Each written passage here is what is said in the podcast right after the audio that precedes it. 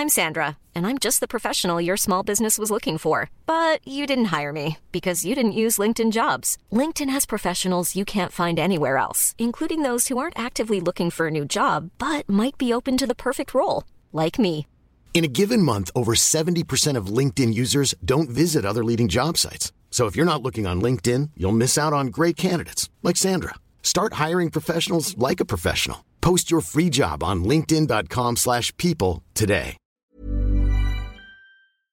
Éducation, santé, environnement.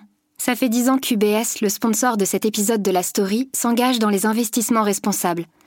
Alors quand j'entends dire qu'il y aura un avant et un après Covid-19, je sais déjà que pour UBS, l'après se fera comme avant, en faveur de la société. C'est aussi pour ça que j'ai choisi d'y placer mon argent.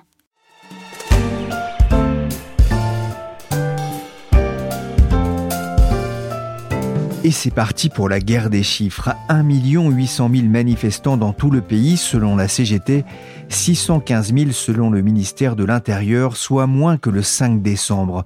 Selon le cabinet Occurrence, mandaté par un collectif de médias, il n'était que 72 500 à Paris, un franc succès selon le leader de la CGT, Philippe Martinez. Vous n'êtes pas le Parti communiste, puisque je sais que le Parti communiste était contre cette manifestation. Ah oui, les communistes, ils sont contre, eux, ils s'en foutent, ils ont du boulot, voilà. Qui êtes-vous Que voulez-vous? Ah mais on gueule, nous À chacun sa dialectique aurait pu dire Coluche, mais on va quand même s'interroger sur cette mobilisation syndicale dans une France dont les transports tournent au ralenti. Je suis Pierrick Fay, vous écoutez La Story, le podcast d'actualité des échos, et je vous propose de revenir sur ce mouvement social qui s'éternise à la veille de Noël, mais sans retrouver sa fougue de 1995.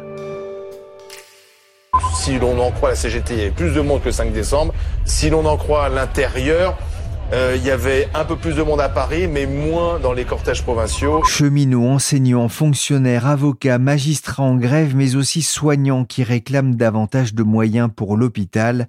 Mardi, ils ont défilé au son de Service public à l'agonie, retraitez-nous bien, on révolte ce que l'on saigne, TD 60 mauvaise surprise, ou encore on veut des ronds, pas des points. Ça me rappelle un peu un slogan des années 70 que scandait mon grand-père Giscard des sous, pas des sous-marins. On a compris, les manifestants ne veulent pas de cette retraite-là, de cette réforme. Dans la story, on vous avait expliqué le projet du gouvernement et sa nature complexe avec deux réformes en une. Depuis, le gouvernement a discuté et ne cesse de dire que la porte est ouverte. Ce système, beaucoup nous l'envient, avec raison parce qu'il est fondé sur quelque chose de très différent de ce qui peut parfois prévaloir ailleurs. Nous vivons dans un monde où euh, le chacun pour soi et les logiques marchandes l'emportent souvent sur le reste. En France, on ne voit pas sa retraite partir en fumée à cause d'une crise financière ou parce qu'un fonds d'investissement aurait fait un mauvais choix d'investissement. La retraite par répartition un trésor national. Le 11 décembre, le Premier ministre Édouard Philippe a levé le voile sur son projet de réforme pour bâtir un système universel de retraite.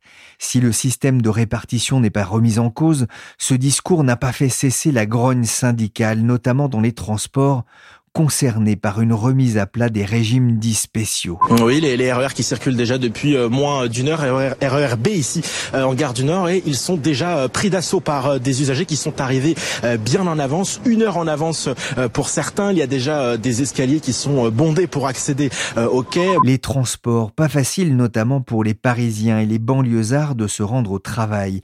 Certains ont opté pour le vélo, la trottinette, ou mieux, pour le télétravail lorsque cela est possible, plutôt que de perdre trois heures dans les transports, surtout au moment du bouclage. C'est le cas de ma collègue Solveig Godluc. C'est elle qui décrypte la retraite pour les échos. Je l'ai appelée chez elle mercredi matin. Bonjour Solveig. Bonjour Pierrick. Vous nous aviez expliqué dans un podcast précédent les options qui étaient euh, sur la table pour le gouvernement, pour cette réforme systémique voulue par le président Emmanuel Macron. Sur quoi est-ce que ça coince aujourd'hui? Alors ça coince, bah, pas sur la réforme systémique elle-même, même s'il y a, y a tout de même des problèmes avec euh, les régimes spéciaux et surtout les transitions à mettre en place d'ici 2037, date d'entrée en vigueur des premières pensions universelles. Mais dans l'immédiat, le plus gros problème, ce n'est pas ça, contrairement aux apparences, contrairement à ce que la grève des transports euh, peut nous faire croire.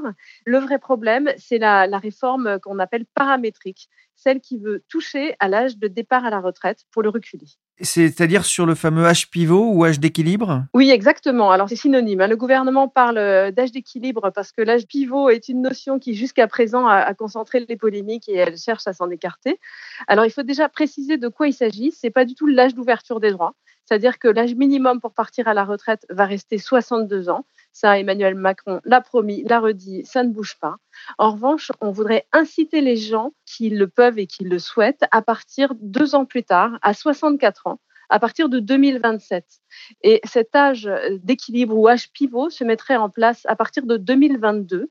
Normalement, les partenaires sociaux qui doivent se mettre d'accord pour mettre en place la progression de l'âge pivot jusqu'à 64 ans. Mais s'ils ne sont pas d'accord pour un schéma commun, le gouvernement a déjà tout prévu. Ça sera quatre mois de plus par an entre 2022 et 2027 pour atteindre 64 ans. Pourquoi est-ce que les syndicats n'en veulent pas? C'est parce que cet âge pivot est assorti d'une décote et d'une surcote. C'est-à-dire que si on part à 62 ans, comme le permet la loi, on aura une décote qui pourrait être par exemple de 10%, 5% par an jusqu'à l'âge de 64 ans. À l'inverse, si on part au-delà de 64 ans, on pourrait avoir une surcote dont le montant n'a pas été fixé, mais ça pourrait être par exemple 5% par an comme dans le système actuel, ce qui veut dire qu'en partant à 65 ans, on aurait plus 5% sur sa, sur sa retraite. Alors le gouvernement se dit ouvert à la discussion, mais pas surtout, et pas sur la hausse des cotisations par exemple. Et non, le gouvernement a posé les choses très clairement. Il veut une mesure d'âge. Édouard Philippe, le Premier ministre, veut que les Français travaillent plus longtemps parce qu'il considère que tous les autres leviers qui peuvent être actionnés pour redresser euh, financièrement le système de retraite ne peuvent plus bouger, qu'on est à fond là-dessus. Alors, le premier, celui que voudraient actionner les syndicats, c'est bien sûr le levier des cotisations. Il voudrait augmenter le taux de cotisation. Et euh, à la CFDT, on explique qu'il suffirait de 0,7 points de cotisation pour arriver à l'équilibre en 2025 que c'est pas grand-chose, qu'on peut y arriver. Le seul problème, c'est qu'on n'est pas très loin de 30% de taux de cotisation au régime général, celui des salariés du privé, et qu'il y a une espèce de ras-le-bol, non pas fiscal, mais social, que le gouvernement, en plus, depuis qu'il est euh, aux manettes, a décidé d'augmenter le salaire net des salariés, donc suppression des cotisations salariales, maladie, chômage, et il n'a pas l'intention de faire marche arrière là-dessus. Il n'a pas non plus l'intention d'augmenter les cotisations patronales, puisque, il l'a dit, c'est une histoire de compétitivité euh, pour les entreprises. Alors, ça, c'est l'aspect cotisation. Il y a un autre levier qu'on peut actionner, c'est la baisse des pensions. Mais euh, là-dessus aussi, le gouvernement a essayé de le faire, puisqu'il avait euh, le projet de désindexer les pensions pendant deux ans. Il s'est pris la révolte des Gilets jaunes. Il est revenu partiellement en arrière sur cette mesure et il n'est pas question pour lui de recommencer à provoquer les retraités. Alors Solveig, c'est vrai que depuis euh, maintenant plus d'un an, on vit en France avec un climat social agité entre les gilets jaunes et ce conflit qui dure depuis 15 jours. Et comme si ça ne suffisait pas, il y a eu la démission de Jean-Paul Delevoye. Ça complique la tâche du gouvernement, Solveig? Alors qui complique, oui, on peut le voir de deux façons. C'est-à-dire que effectivement, dans l'immédiat, c'est un peu le pire moment. C'est-à-dire qu'on est à quelques jours euh, de la présentation, euh, du moins de la mise au jour de l'espère, d'un projet de loi euh, retraite. Il y a une énorme grève qui paralyse le pays et qui dure depuis euh, une bonne dizaine de jours. On ne voit pas l'issue du conflit. La CFDT euh, est très fâchée alors que c'est celle qui devait être l'un des fers de lance de cette réforme qu'elle demande depuis des années. Et là-dessus, on a le grand architecte des retraites, la personne qui travaille depuis plus de deux ans et surtout qui a su nouer des relations de confiance avec les syndicats, le patronat, qui sort du jeu. Bon, alors c'est vrai que la confiance était quand même à bas vu les dernières révélations sur ses multiples mandats et ses revenus euh, inconnus. Alors, euh, on peut prendre ça comme un malheur, comme un caillou dans la chaussure. On peut se dire aussi que à partir du départ de Delevoye et de l'arrivée de Pietraszewski, donc son successeur en tant que secrétaire d'État, euh, on va peut-être pouvoir avoir de nouveau une sorte d'unité de commandement, on va dire. Donc Laurent Pietraszewski, c'est un député qui est spécialiste de la question des retraites puisqu'il est le coordinateur du euh, groupe des députés de la majorité qui se veulent les ambassadeurs de la retraite. Donc il connaît quand même un petit peu le sujet. Il n'a bien sûr pas encore euh, la courbe d'expérience de Delevoye tant plus que Delevoye avait déjà fait une réforme des retraites euh, auparavant. Mais euh, il va sans doute pas avoir la même marge de manœuvre que Delevoye, qui était un vieux routard de la politique et qui parfois euh, sortait dans les médias en disant des choses qui correspondaient pas du tout avec ce que souhaitait Matignon. Donc là, il est fort probable que les choses s'alignent un petit peu plus au sein du gouvernement et qu'on puisse avancer. Qu'est-ce qui pourrait faire stopper cette grève, euh, Solveig? Alors là, bon, je n'ai pas de boule de cristal. Je pense qu'on n'est pas très loin de la sortie pour ce qui est de la SNCF et de la RATP. Alors, bien sûr, tous les gens qui travaillent, euh, tous les agents et tous les cheminots de ces deux entreprises ne seront pas euh, complètement sortis de la réforme mais il y en aura quand même un très grand nombre qui ne seront absolument pas touchés par la réforme. Le début des personnes qui seront touchées, ça sera en 2037, comme pour les gens du régime général, c'est dans très longtemps. Donc ça, c'est quand même une bonne base de départ. Je pense qu'on va trouver aussi une solution sur la valorisation des droits acquis. Je m'explique, c'est un petit peu technique. La façon dont on va calculer les pensions passées avant le début de la réforme, dont on va les valoriser avant 2025, est très importante pour les fonctionnaires et pour les régimes spéciaux parce qu'on calcule d'après le salaire des six derniers mois. Or, les six derniers mois, quand on est au début de sa carrière, ça vaut pas grand-chose par rapport aux six derniers mois tout à la fin de sa carrière. Donc, il faut un petit coup de pouce. Et ce petit coup de pouce, je pense qu'ils vont l'obtenir. Donc, ça, ça pourrait débloquer pas mal de choses. Donc, pour moi, ce problème-là, on peut le régler. Le problème le plus difficile, celui qui va demeurer, c'est celui de l'âge pivot ou de l'âge d'équilibre. Là-dessus, il y a quand même un vrai abcès de fixation et il faudra trouver un compromis parce qu'il faut faire des économies quand même. Il faut quand même redresser ce système, mais on ne peut pas mettre le couteau sous la gorge aux partenaires sociaux comme ça pour appliquer très exactement le plan du gouvernement.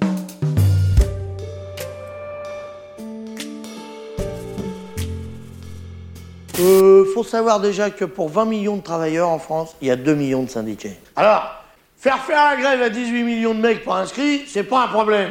Mais leur faire reprendre le boulot quand les revendications pas abouties, c'est plus dur déjà. Coluche, dans son sketch sur le délégué syndical de chez FO, le syndicat qu'il vous faut.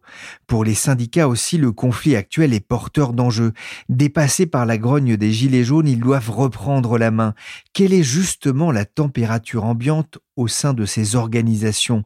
Leur motivation semble claire, mais aussi leur détermination mais avec moins d'un million de personnes dans la rue pour leur troisième journée de manifestation, selon les chiffres du ministère de l'Intérieur, leur capacité à durcir le mouvement interpelle. Le pays n'est pas bloqué, il n'y a pas de grève générale.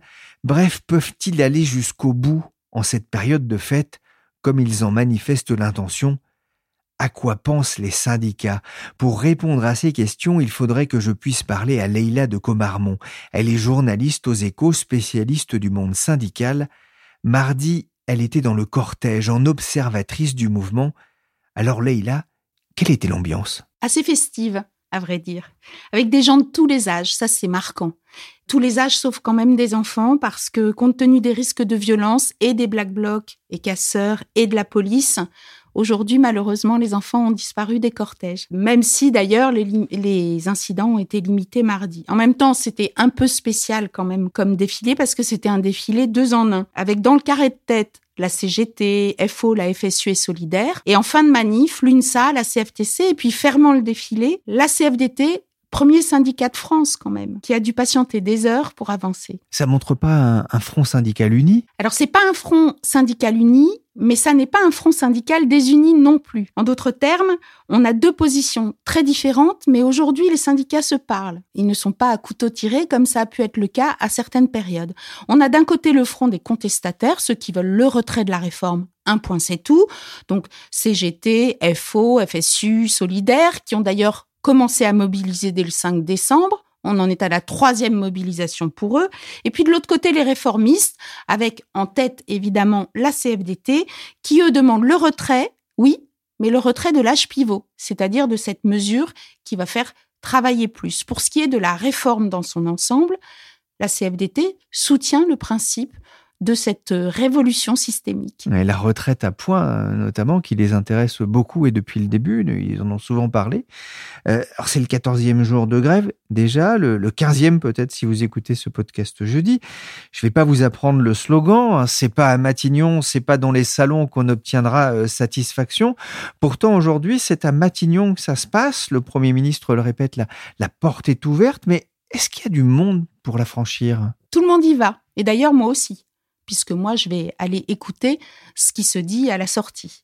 Tout le monde y va, mais qu'est-ce que ça veut dire que la porte est ouverte? Si vous rentrez dans un appartement non chauffé, sans aucun buffet, c'est pas tout à fait la même chose que si vous êtes très bien accueilli et que vous y trouvez, on est au moment des fêtes, un buffet festif. Et là, justement, euh, les syndicats ont l'impression que, OK, venez, mais on n'a rien à vous proposer? Alors, suspense, hein? Le suspense va être levé cet après-midi? Non, pas vraiment. En réalité, même si vous écoutez ce podcast jeudi, le suspense pourrait en partie être levé uniquement demain après-midi, puisque ils ont déjà pris le chemin, ils vont le reprendre demain, en multilatéral cette fois, tout le monde réuni dans une grande salle. Alors la question effectivement est, y aura-t-il du grain à moudre? Pour l'instant, on n'a pas d'éléments qui nous laissent à penser qu'en tout cas, ce sera quelque chose de majeur. Alors je me trompe peut-être, j'ai un peu l'impression quand même que la mobilisation euh, stagne, que les syndicats ont du mal à faire entendre leur voix, malgré une vraie capacité de nuisance dans, dans les transports. La mayonnaise ne prend pas? C'est, comme je vous l'ai dit, la troisième mobilisation pour les contestataires. Et à cette aune, effectivement, on peut dire que la mayonnaise ne prend pas, puisqu'ils ont fait moins bien que la première. Première qui avait surpris tout le monde, puisque selon la police, il y avait 800 000 personnes dans, dans la rue dans l'Hexagone. Aujourd'hui, ou plutôt hier mardi, c'était 615 000. Euh, cela dit, la capacité de nuisance dans les transports reste forte. Alors, c'est assez intéressant de dire ça, parce qu'en fait, là aussi, on a eu un défilé deux en un avec les syndicats. On a aussi une mobilisation deux en une. Il y a plusieurs sujets dans le sujet. Le sujet de la réforme globale, et on peut dire qu'aujourd'hui, les défilés ne manifestent pas un intérêt majeur des salariés sur le sujet. Et il y a évidemment le sujet des régimes spéciaux, blocage dans les transports et puis aussi euh, dans la rue. C'est difficile justement de faire venir le, de faire descendre le privé aujourd'hui euh, dans les manifestations? C'est difficile dans l'absolu. En 2010, quand même, le privé est descendu. Si on regarde les statistiques de grève du ministère du Travail, on a eu un vrai pic de mobilisation en 2010. Et 2010, qu'est-ce que c'est? 2010, c'est le passage de 60 à 62 ans de l'âge légal de départ en retraite. Mais, et ça c'est intéressant aussi pour mesurer le succès ou non de la mobilisation d'aujourd'hui, en 2010 d'ailleurs, comme lors de la dernière victoire des syndicats, qui est celle du retrait du CPE, Rappelez-vous ce contraste très spécial pour les jeunes. La mobilisation n'est jamais montée en flèche. On est plus sur du diesel, même si le diesel n'est plus prisé aujourd'hui, que sur un modèle à essence. Et c'est pour ça que le gouvernement veut aller vite. Tout à fait. Il est déjà tout de même prévu une manifestation en janvier. La date n'est pas fixée, mais on imagine bien, sauf grande surprise dans les prochains jours, que les syndicats tenteront de mobiliser les salariés. Et euh, effectivement, le gouvernement a intérêt à aller vite. On entame maintenant la troisième semaine de conflit. Ça va finir par coûter cher aux, aux grévistes? Ça coûte cher, puisque la réalité, c'est que leurs jours de grève ne sont pas payés. Alors, il fut un temps où c'était un petit peu différent, mais il faut quand même rétablir la vérité. C'était différent quand le rapport de force le permettait. En d'autres termes, à la fin d'un conflit, si on est victorieux, on peut négocier. Aujourd'hui, on négocie plutôt des aménagements dans les prélèvements des jours de grève que des jours de grève payés. Oui, c'est-à-dire une fois par mois sur un an plutôt que dix jours euh, sur un seul mois. Effectivement, ce qui sera difficile à vivre pour euh, des gens dont certains ne sont pas très bien payés, il faut quand même le rappeler. Euh, Leïla, est-ce que les syndicats, et notamment la CGT et la CFDT, jouent gros euh, dans ce conflit? Ils jouent gros dans leur capacité à démontrer leur pouvoir pour peser sur les réformes, chacun à leur façon. Euh, la CGT a quand même vu son image écornée par deux conflits précédents qui n'ont pas donné de résultat contre la loi El Khomri, euh, contre la réforme du Code du travail. La CFDT, elle, a négocié euh, sur ces sujets, n'est pas descendue dans la rue et justement, elle joue gros aussi puisque pour cette fois-ci, elle descend dans la rue et qu'elle a une attitude qui est à la fois en défense et en attaque, en défense de la réforme de fond, en attaque sur les mesures euh, financières. La CFDT, qui donc est devenu le premier syndicat français et que le gouvernement n'a strictement aucune envie d'écouter, en tout cas à l'heure où je vous parle. Alors ils ont annoncé la couleur, il n'y aura pas de trêve des confiseurs, c'est prendre un risque face à l'opinion? Qui prend le risque? Quand on regarde les enquêtes d'opinion, en tout cas jusqu'à hier, la majorité est favorable au mouvement défend le mouvement. Et d'ailleurs, quand on écoute dans la rue, les gens en région parisienne, hein, parce que c'est pas vrai partout la situation des transports. Les gens qui rament sont un certain nombre à dire on rame, mais bon, on est d'accord avec les grévistes, mais il faudrait quand même que. Ah donc qui va payer les pots cassés de l'absence de trêve des confiseurs? Ça peut aussi être le gouvernement euh, si la population, si l'opinion considère que décidément ce gouvernement est bien buté et n'est pas très apte à la négociation. Les jeux ne sont pas faits. On a une véritable interrogation. Ce qui est sûr, c'est que, en tout cas, du côté des régimes spéciaux, donc ce qui fait que les transports circulent ou pas, hein, que ce soit les cheminots ou bien d'ailleurs pour les franciliens la RATP, du côté des régimes spéciaux, ça va se corser à partir de demain. Euh, on a déjà commencé à négocier en coulisses des aménagements et ça va se poursuivre. Même si on aboutissait à des solutions, il faudrait deux choses. D'une part, il faut faire rentrer la base. On a une gilet jaunisation de la base qui fait que euh, même, même si on peut afficher des victoires, il va être très difficile de les faire retourner tous au travail. D'autant qu'ils ont le sentiment, après le cheminot bashing et puis la RATP bashing, quelque part, d'être ceux qui défendent aussi l'intérêt général par rapport à cette réforme. Et puis l'autre aspect, c'est que des trains, ça se redémarre pas comme ça. Hein. Il faut le temps de les remettre en route, ou plutôt sur les rails. It's crunch time for the government and unions in their pension reform standoff. France is bracing itself for a 13th day of transport strikes this Tuesday. Bon, on ne va pas se mentir, la grève en France contre la réforme des retraites ne fait pas les gros titres de la presse internationale. France 24, dans son édition anglaise, informe certes régulièrement sur une situation qui pourrait détourner nombre de touristes de la destination Île-de-France. Sur CNN, tout de même, on parlait le 5 décembre de la mobilisation la plus importante depuis dix ans. The largest nationwide strike in decades is playing out on the streets of France as protesters aim to cripple the country over pension reform. Mais il y a un peu plus d'un an, la chaîne américaine posait une autre question dans un reportage pourquoi les Français sont-ils toujours en grève? I think the French are very conservative in the classic sense. They view change with suspicion at best and hostility at worst. Des Français conservateurs qui n'aiment pas le changement. Ah, on n'est pas loin de l'image du Gaulois réfractaire. Et ce peuple luthérien qui a vécu euh, les transformations euh, des dernières décennies n'est pas exactement le Gaulois réfractaires au changement. Les Français sont donc, pour les Américains, les plus fameux grévistes du monde, alors que Jim Bitterman de CNN rappelle que le pourcentage de syndiqués est de 11% en France, soit le même pourcentage qu'aux États-Unis.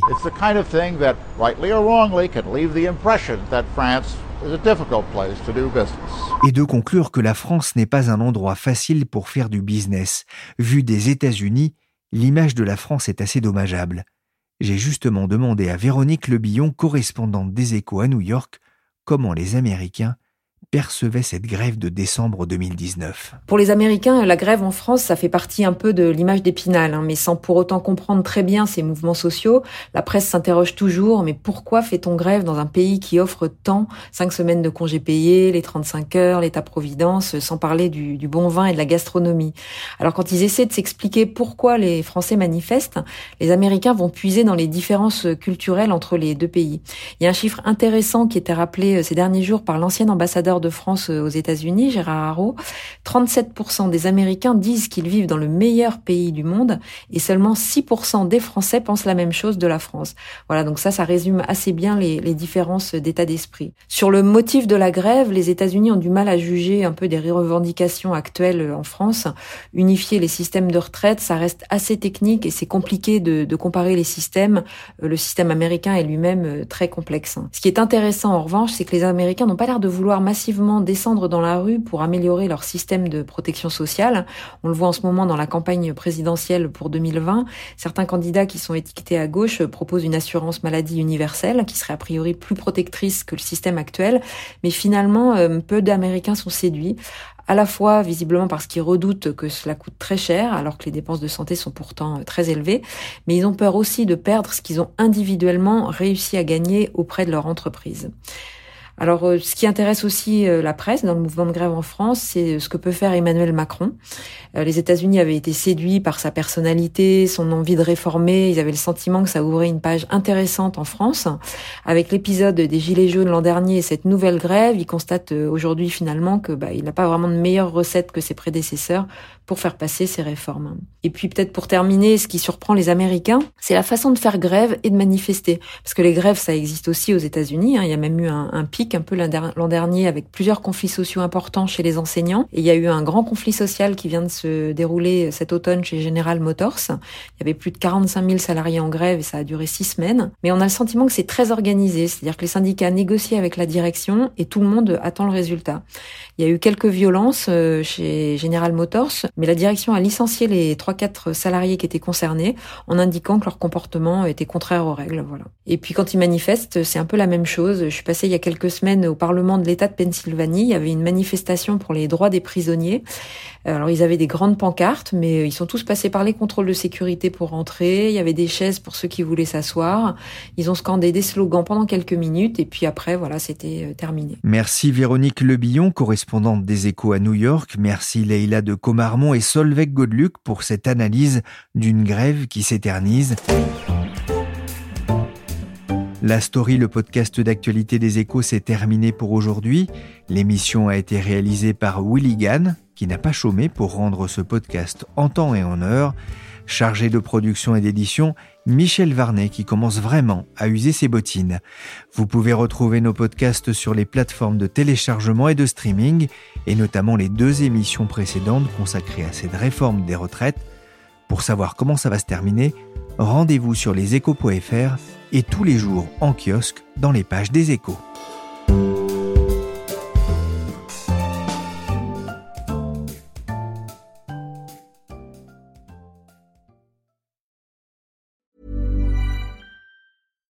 Hi, I'm Daniel, founder of Pretty Litter. Cats and cat owners deserve better than any old-fashioned litter. That's why I teamed up with scientists and veterinarians to create Pretty Litter. Its innovative crystal formula has superior odor control and weighs up to 80% less than clay litter.